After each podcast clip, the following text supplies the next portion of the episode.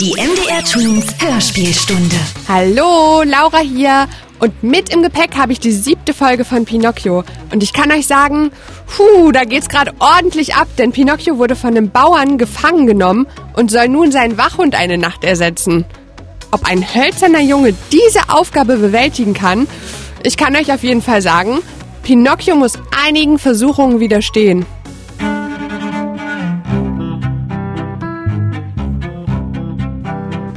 Pinocchio. Die Geschichte vom hölzernen Bengele von Carlo Collodi. Folge 7 22. Kapitel Belohnte Treue Gegen Mitternacht wurde Bengele aus dem Schlafe geweckt. Er hörte ein Gezischel in der Nähe seiner Hundehütte und streckte vorsichtig die Nase hinaus. Da standen vier Tiere beisammen und schwatzten miteinander. Sie sahen aus wie schwarze Katzen, aber es waren die Marder. Die blutgierigen Räuber hatten es wieder auf frische Eier und junge Hühner abgesehen und besprachen eben ihren Kriegsplan. Da kam einer von ihnen zur Hundehütte geschlichen und lispelte Phylax. Phylax. Guten Abend. Ich heiße nicht Phylax, sagte Bengele. Ja, wer bist du denn? Ich bin Bengele. Was machst du da? Den Hofhund. Und Phylax? Wo ist der gute Alte hingekommen? Er ist heute früh gestorben. Gestorben, armer Kerl. Er war so treu und gut. Doch dir sehe ich es schon am Gesicht an, auch du bist ein anständiger Hund. Äh, bedauere sehr, ich bin kein Hund. Na was denn? Ein Hampelmann. Und machst den Hofhund? Allerdings zur Strafe. Gut. Ich mache dir das gleiche Anerbieten wie dem verstorbenen Phylax und denke, dass du einverstanden bist.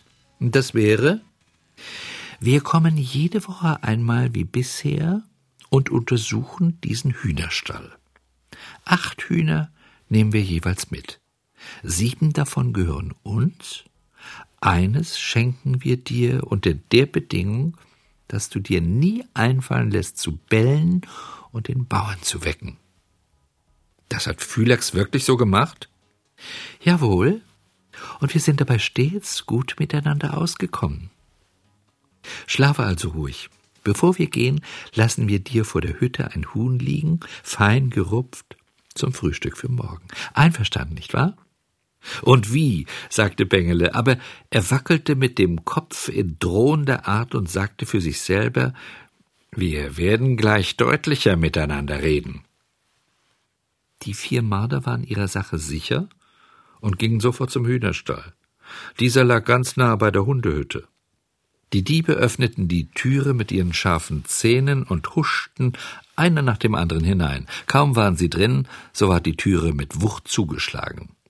Bengele hatte die Marder in den Hühnerstall gesperrt, und damit sie ja nicht auskamen, wälzte er vor das Holztürchen einen großen Stein. Jetzt ging's ans Bellen. Er konnte es wahrhaftig, wie ein Hofhund. Laut dröhnte sein zorniges Buh, Buh, Buh. Wow, wow, wow. Gleich sprang der Bauer aus dem Bette, nahm sein Gewehr und guckte zum Fenster hinaus. Was ist los? Diebe, Diebe! Wo? Im Hühnerstall. Ich komme gleich hinunter. Schon war der Bauer da, ging in den Hühnerstall, packte alle vier Marder und steckte sie in einen Sack. Dann hielt er ihnen folgende Rede. So, hab ich euch endlich erwischt. Ich könnte nun kurzen Prozess machen, aber ich will euch nicht gar zu grob behandeln. Morgen früh trage ich euch hinüber ins Wirtshaus. Der Wirt zieht euch dann das Fell ab und kocht euch als Hasenpfeffer. Diese Ehre ist schier zu groß für Hühnerdiebe, aber Leute wie ich gönnen auch den Strolchen noch ein bisschen gute Behandlung. Darauf ging der Bauer hin zu Bengele, lobte ihn über alle Maßen, streichelte ihn und sprach Aber sage mir nur, wie bist du der Diebesbande auf die Spur gekommen? Mein armer Phylax hat sie nie erwischt und nie etwas gemerkt. Bengele hätte alles erzählen können. Er hätte dem Bauern sagen können, wie niederträchtig Phylax unter einer Decke mit den Mardern steckte. Aber er dachte, Der Hund ist tot, und den Toten soll man nie Übles nachreden. Es ist am besten, man lässt sie im Frieden ruhen. Der Bauer drang weiter in Bengele ein. Hast du äh, gewacht oder geschlafen, als die Marder kamen? Geschlafen, erwiderte Bengele, aber die Marder haben mich mit ihrem Geschwätze geweckt. Einer kam zu mir an die Hütte und sagte, wenn du nicht bellst, den Hausherrn nicht wächst, schenken wir dir ein feingerupftes Huhn. So eine Frechheit. Mir ein solches Anerbieten machen. Ich bin freilich ein Hampelmann und habe alle möglichen Untugenden, aber das tue ich nie, dass ich den Lumpen, den Helfershelfer und dem Stehler den Hehler mache. So ist's recht, sagte der Bauer und klopfte ihm auf die Schultern. Alle Achtung vor dir. Weil du ein so guter Hampelmann bist, so lass ich dich jetzt laufen, dass du nach Hause kannst. Er nahm ihm das Halsband ab, Bengele war wieder frei.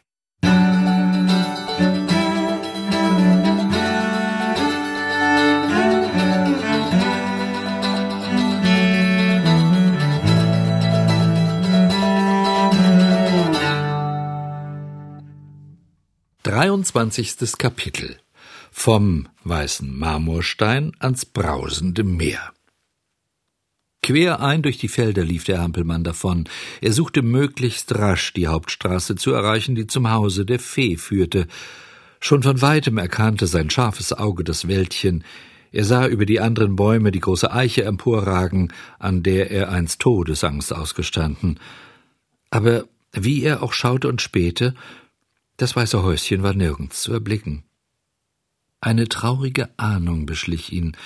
Er fing einen schnelleren Schritt an und kam auf die grüne Wiese. Das Haus der Fee war nicht mehr da. Mitten im blumigen Grase aber lag ein weißer Marmorstein, der mit Goldbuchstaben beschrieben war. Bengle konnte noch nicht lesen, aber schon beim Anblick des Steines kamen ihm die Tränen in die Augen. Da kroch aus dem Grase neben dem Steine ein schwarzer Brummkäfer hervor und fing an, unter den Buchstaben herzulaufen, so wie die Kinder den Zeilen mit dem Finger nachfahren, wenn sie noch nicht gut lesen können. Dabei brummte der Käfer wie die Orgel eine Trauermelodie und sang wehmütig und eintönig Hier ruht in süßem Schlummer das Mägdlein mit dem goldenen Haar, ihm brach das Herz vor Kummer, weil Bengele so treulos war. Der Hampelmann zitterte, seine Beine wankten. Er fiel nieder auf den kalten Marmorstein, küsste ihn hundertmal und weinte, weinte den ganzen Tag und die ganze Nacht. Am andern Morgen waren seine Augentränen leer, aber seine Seufzer klangen noch viel erbarmungswürdiger. O du liebe Fee, schluchzte er, warum bist du gestorben? Warum bin nicht lieber ich gestorben? Ich bin so böse, und du warst so gut. Wo wird mein Vater sein? Sag mir doch, liebe Fee, wo kann ich ihn finden? Ich will immer bei ihm bleiben, nie mehr davonlaufen, nie, nie, nie. Gute Fee, bist du wirklich tot? Wenn du mir noch gut bist, dann komm doch und lebe wieder. Ich bin ja dein Brüderlein Bengele. Kannst du mich allein lassen, so ganz allein in der Welt? Die Räuber werden wiederkommen und mich wieder aufhängen.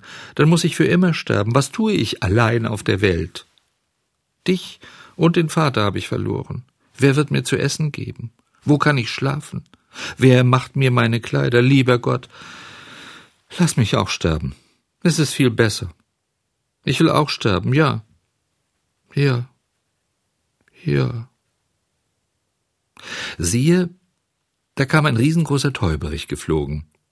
Mit weit gespannten Flügeln blieb er über Bengele in der Luft schweben und rief ihm zu Sag mal, Kleiner, was machst du da? Du siehst es doch, ich weine, sagte Bengele, schaute auf und wischte sich mit dem Ärmel die Augen aus. Sag mir, fuhr der Täuberich fort, kennst du nicht einen Hampelmann, der Bengele heißt? Bengele? Hab ich wirklich recht verstanden? Bengele? rief der Hampelmann und sprang in die Höhe. Ich bin ja selbst der Bengele. Rasch flog der Täuberich zur Erde nieder und stand vor dem Hampelmann. Er war größer als ein Truthahn.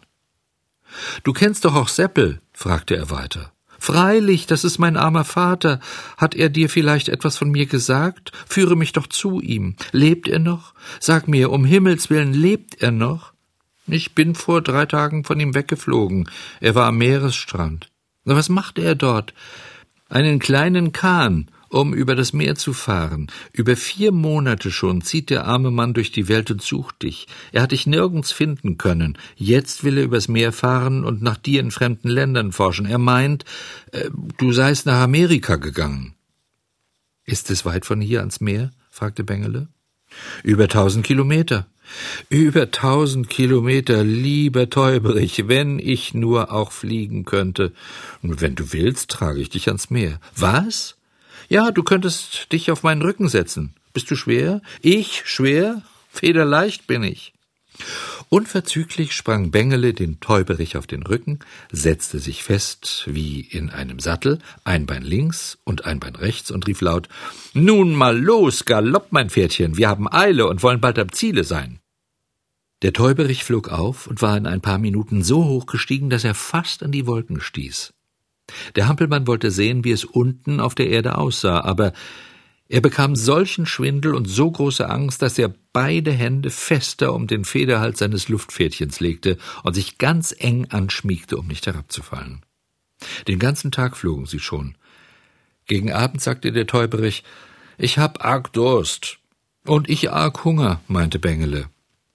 Bei dem Taubenschlag dort wollen wir ein bisschen rasten, dann fliegen wir weiter, damit wir morgen früh ans Meer kommen. Sie flogen in den Taubenschlag. Drinnen fand sich nur eine Schüssel Wasser und ein Körbchen mit Linsen. Der Hampelmann hatte nie in seinem Leben die Linsen leiden können. Wenn er ein Linsengericht nur roch, so war es ihm schon zuwider und machte ihm Brechreiz. An diesem Abend aber schmeckten ihm die rohen Linsen wie Pfeffernüsse, und als er mit dem ganzen Korbe so ziemlich fertig war, sagte er, ich hätte nie geglaubt, dass Linsen so gut wären. Mein lieber Freund, sagte der Täuberich, Hunger ist der beste Koch. Sie ruhten sich rasch ein wenig aus, dann ging der Flug weiter. Am anderen Morgen kamen sie ans Meer.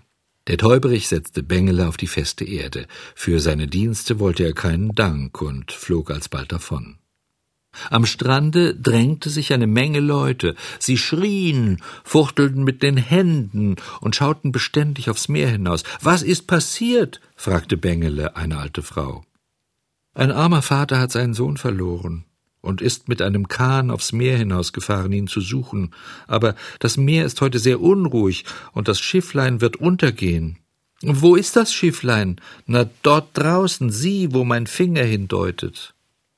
Weit draußen konnte man eben noch eine Barke sehen. Sie schien nicht größer wie eine Nussschale und klein wie ein Mücklein, erkannte man darin einen Menschen. Bengele strengte seine Augen an. Er sah den Kahn in weiter Ferne und stieß einen Schrei aus. Er ist's, er ist's, mein armer Vater! Der Kahn wurde von den wütenden Wellen hin und her geworfen, bald verschwand er hinter den haushohen Wogen, bald schaukelte er über sie hin, Bengele stand auf der Spitze eines hohen Felsenriffs, winkte mit den Händen und mit dem Hute und rief immerfort Vater, Vater. Es schien, als habe Seppel trotz der großen Entfernung den Knaben erkannt, denn er winkte auch mit seiner Mütze. Auf einmal wälzte sich eine entsetzlich große Welle daher, und der Kahn verschwand. Die Leute warteten, ob er wieder über Wasser komme, aber er war nicht mehr zu sehen. Der arme Mann, sagten die alten erfahrenen Fischer am Strande, murmelten ein Gebet und gingen nach Hause. Da hörte man einen verzweifelten Schrei. Die Leute drehten sich um und konnten eben noch sehen, wie sich der Hampelmann von seinem Felsen ins Meer stürzte. Laut rief er dabei Ich will meinen Vater retten. Bengele war ganz aus Holz, blieb von selbst über Wasser und konnte schwimmen wie ein Fisch. Manchmal verschwand er wohl unter den Wellen, aber bald kam er wieder oben auf. Er ruderte aus Leibeskräften und war bald so weit vom Lande weg, dass man ihn nicht mehr sehen konnte. Das arme Kerlchen, sagten die alten Fischer am Strande, murmelten nochmals ein Gebet und gingen nach Hause.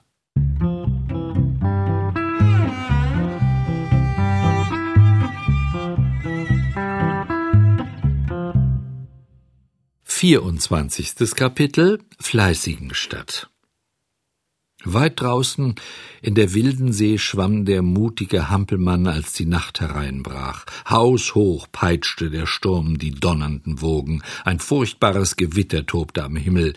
In einem Augenblicke glänzten die schäumenden Wellenberge taghell erleuchtet, im nächsten schon hüllten sich Wasser und Luft in undurchdringliche Dunkelheit. Die Hoffnung, den Vater zu retten, gab Bengele ungewöhnliche Kraft. Die ganze Nacht kämpfte er mit den rasenden Wellen. In der Morgendämmerung zeigte sich ein Streifen Land. Es war eine Insel. Das Hampelchen strengte alle Kräfte an, um ans Ufer zu kommen. Immer wieder schlugen ihn die Wogen zurück und spielten mit dem Holzmännlein wie mit einem Strohhalm. Endlich wälzte sich eine Sturzwelle vom Meere her und warf den kleinen Schwimmer wuchtig in den Sand des Ufers. Alle Rippen krachten dem Hampelmann, aber er war froh, wieder auf festem Boden zu sein und meinte, ich bin doch einmal gut davongekommen. Unterdessen war der Himmel wieder heiter geworden. Die Sonne ging auf in ihrem vollen Glanze, und das Meer wurde ruhig und glatt wie ein Spiegel. Unser Hampelmann legte seine Kleider zum Trocknen in die Sonne und schaute sich nach allen Seiten um, ob er nicht den Kahn mit seinem Vater erspähen könnte. Es war nichts zu sehen als Himmel und Meer, Meer und Himmel.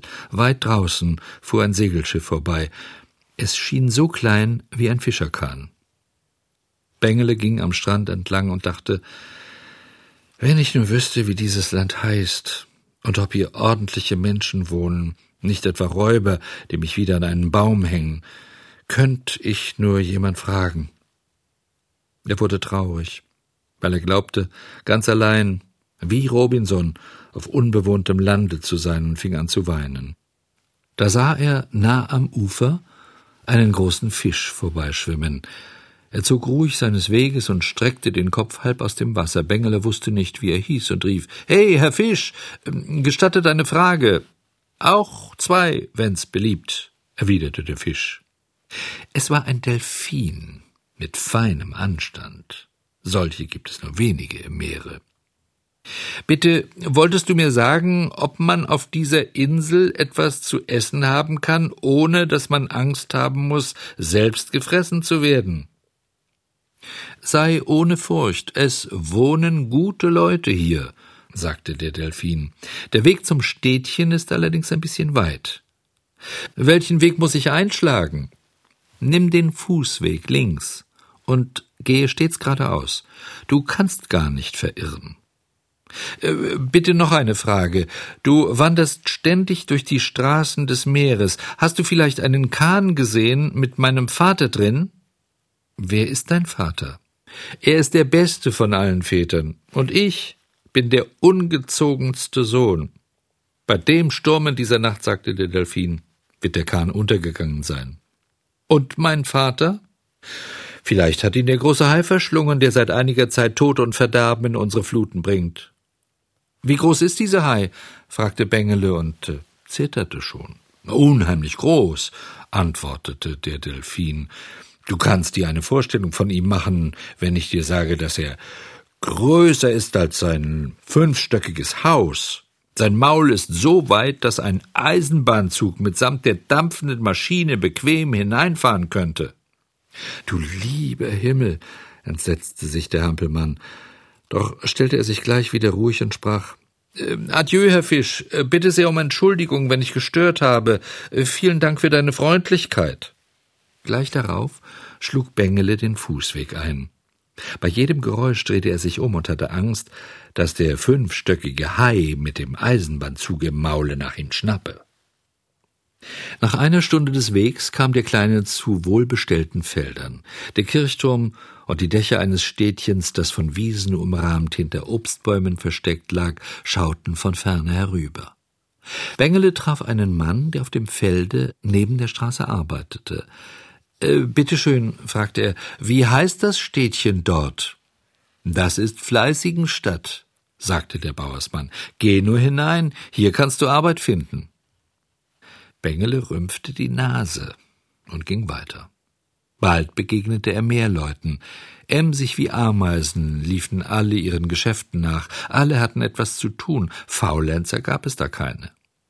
Der leichtsinnige Hampelmann blieb stehen und sah sich das Getriebe an. Es gefiel ihm nicht, und er dachte, hm, das ist keine Gegend für mich, so viel ist mir von vornherein schon klar, zum Arbeiten bin ich nicht geboren.